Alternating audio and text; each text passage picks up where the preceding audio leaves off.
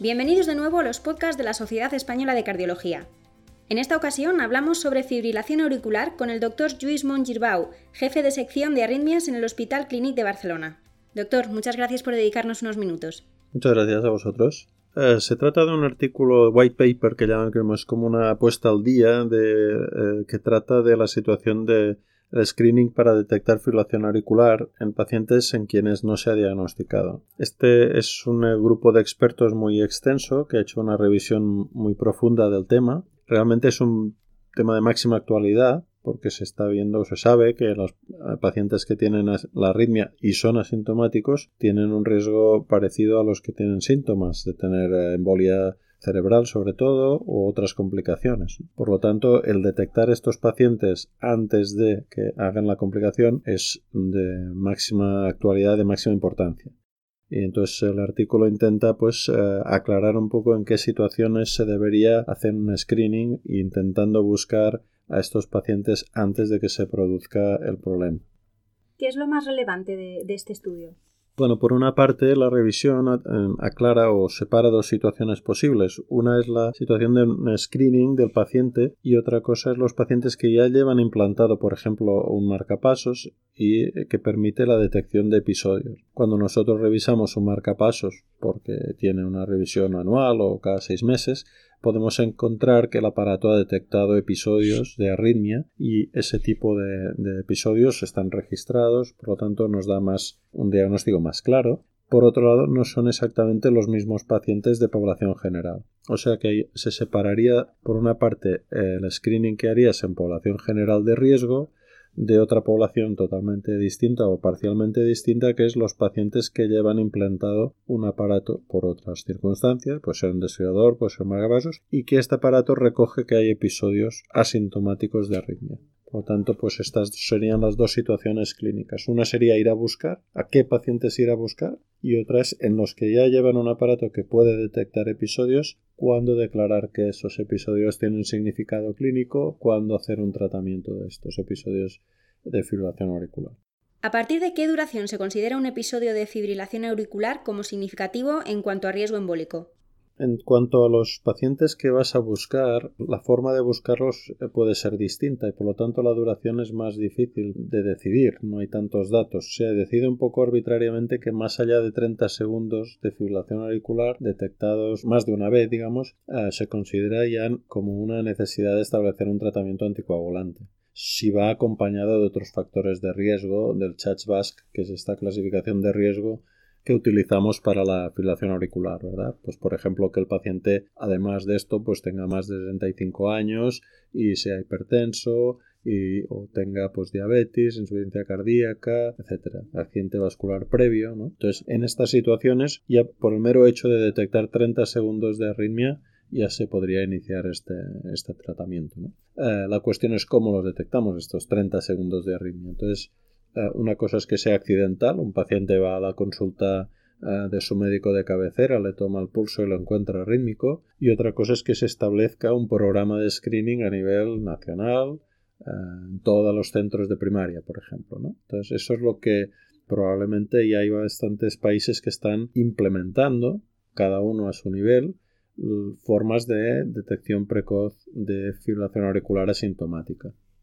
¿De qué evidencia disponemos con dispositivos implantables tipo marcapasos y desfibriladores?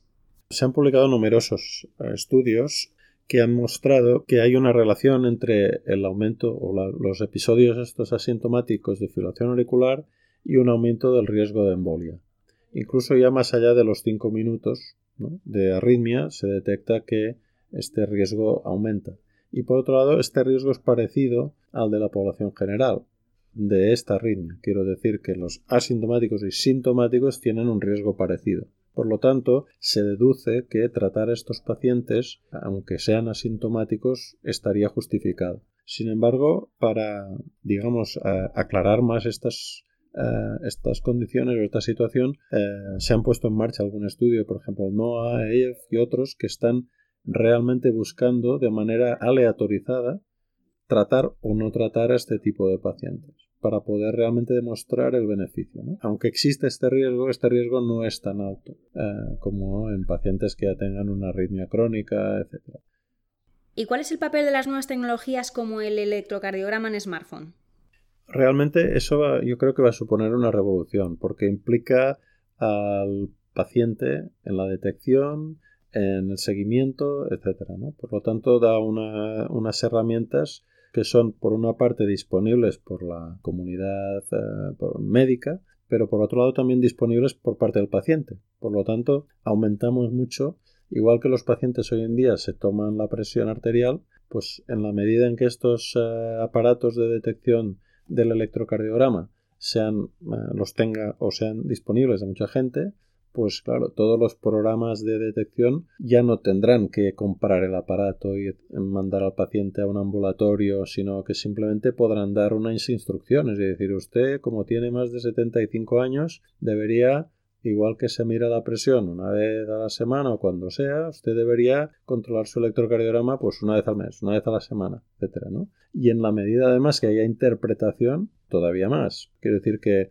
estamos al principio, pero lógicamente eh, eh, estos aparatos harán lo mismo que hace hoy en día un aparato de, toma de presión en el domicilio, ¿no?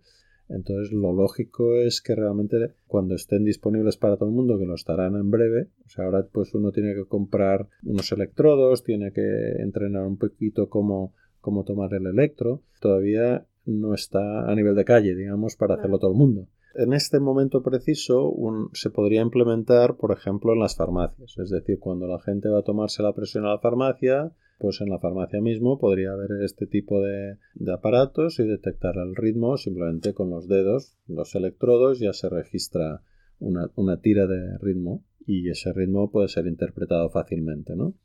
Ahora, el siguiente paso es que este ritmo en unos años lo, lo detecte en casa y el aparato mismo decida si tiene o no tiene arritmia. ¿no? Y de hecho, hoy en día, incluso sin registro de electrocardiograma, cualquier iPhone y supongo que cualquier smartphone debe tener una medida de, frecuencia cardíaca basados en el ritmo. No registra el electro, pero sí el ritmo. Entonces, si está arrítmico, lo dice, lo detecta. Y eso ya es una cosa que todos, probablemente todo el mundo que ya tiene un smartphone tiene disponible. ¿no? O sea que probablemente lo más importante hoy en día sea la difusión del concepto de que la arritmia hay que vigilarla, sobre todo en pacientes de riesgo, es decir, por lo menos a partir de los 70, 75 seguro.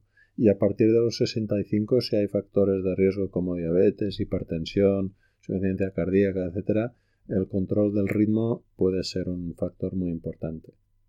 Doctor, en conclusión, ¿en qué pacientes habría que hacer despistaje de fibrilación auricular?